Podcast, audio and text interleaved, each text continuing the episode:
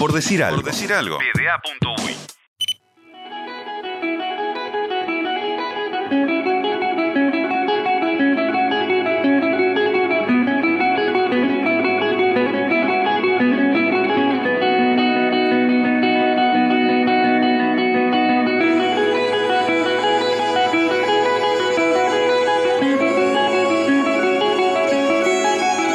La presidenta de Georgia, Salomé Surabishvili, pidió a Rusia revocar el reconocimiento de la independencia de las repúblicas separatistas de Osetia del Sur. Algo así decía el país de Madrid el 12 de agosto de 2008. Era martes, la comunidad europea debatía con Taipei sobre los aranceles de la tecnología. Y en los Juegos Olímpicos España le ganaba a China en básquet y Phelps se colgaba su tercera medalla de oro. Y justamente allá, Rodolfo Collazo y Ángel García se partían los brazos remando por los canales de Beijing, como le decíamos a Pekín en aquella época, en los Juegos Olímpicos. Eso en China.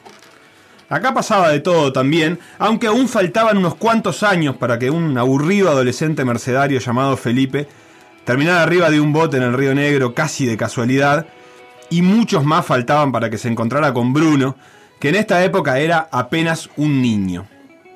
En el 2008, lo que sí hay es un padre que está a punto de arrancarse los pelos tratando de encontrar un lugar para llevar a su hijo. El hijo es ese niño llamado Bruno Cetraro que ahora conocemos todos y tiene un nivel de actividad de esos que hacen que los adultos se muevan en el equilibrio entre la alegría por la pasión que tiene el niño y la desesperación por su inagotable energía.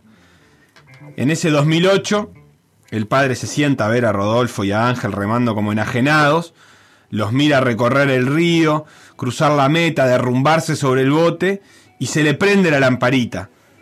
¿Se podrá hacer remo acá? La cuenta le cierra, porque si en esos seis minutos estos dos quedaron así de cansados, capaz que esto sirve para que el botija gaste energía. Entonces, averiguan, y sí, se puede, en el Montevideo Rowing. El niño, dijimos que se llama Bruno, pero no dijimos que durante su vida va a tener algunos apodos que lo definen. En Vélez Arfield, su cuadro de Baby Fútbol, le tienen una mezcla de aprecio y temor. Su apodo es el carnicero. Cuando la pelota queda dividida y Bruno está cerca, los adultos que están afuera se aferran a las cuerditas esas que están alrededor de las canchas de baby fútbol, levantan los hombros y miran para el costado con los ojos entrecerrados temiendo lo peor. Pero en el remo Bruno encuentra su lugar. Empieza en Canoitas, que tiene nombre de categoría del Babi, pero en realidad es un bote escuela. Y la energía que atemorizaba a la Liga Palermo ahora encuentra un fin productivo, porque Bruno rema como una bestia. El apodo que se gana ahora es el eléctrico, siempre a 220. Entre los 10 años que tenía cuando empezó y los 14, fue mejorando. Y ahí es cuando llega su primera confirmación, la de estar en la selección uruguaya.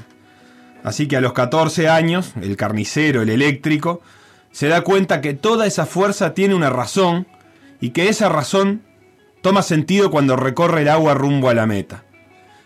Bruno se fue confirmando como un referente a nivel sudamericano, obtuvo seis medallas de oro, las últimas cuatro en el Sudamericano de Río de Janeiro este mismo año, las ganó solo, de a dos, de a cuatro, fue casi una advertencia de lo que venía. Remar es remar, pero no en vano se ha convertido en la cultura uruguaya en un sinónimo de esfuerzo, de meter. A las cinco y media de la mañana, cuando la ciudad duerme, Bruno Cetraro amanece en el Parque Rodó y se va en bici al lago Calcaño, donde entrena la selección. Y en el medio estudia, o en realidad estudiaba, porque durante Tokio terminó la licenciatura en imageneología. Y durante Tokio no obligó a nadie a madrugar como él hace todos los días, pero sí a prestar atención a cosas que la mayoría no imaginó que haría. En los bares de la ciudad las teles proyectan remo. En los grupos de WhatsApp la gente avisa que empieza la carrera. Y en algún lado, quizás, algún padre o algún niño están sentados en la noche montevideana mirando los Juegos Olímpicos y pensando, ¿por qué no? ¿Por qué no hacer como Felipe y Bruno y probar con el remo? Así que quizás mañana o pasado, o quizás hoy mismo, algún niño empiece a remar y a remar y a remar y termina llegando a un juego olímpico, igual que lo hizo Bruno Cetraro, que era apenas un niño que necesitaba encauzar su energía.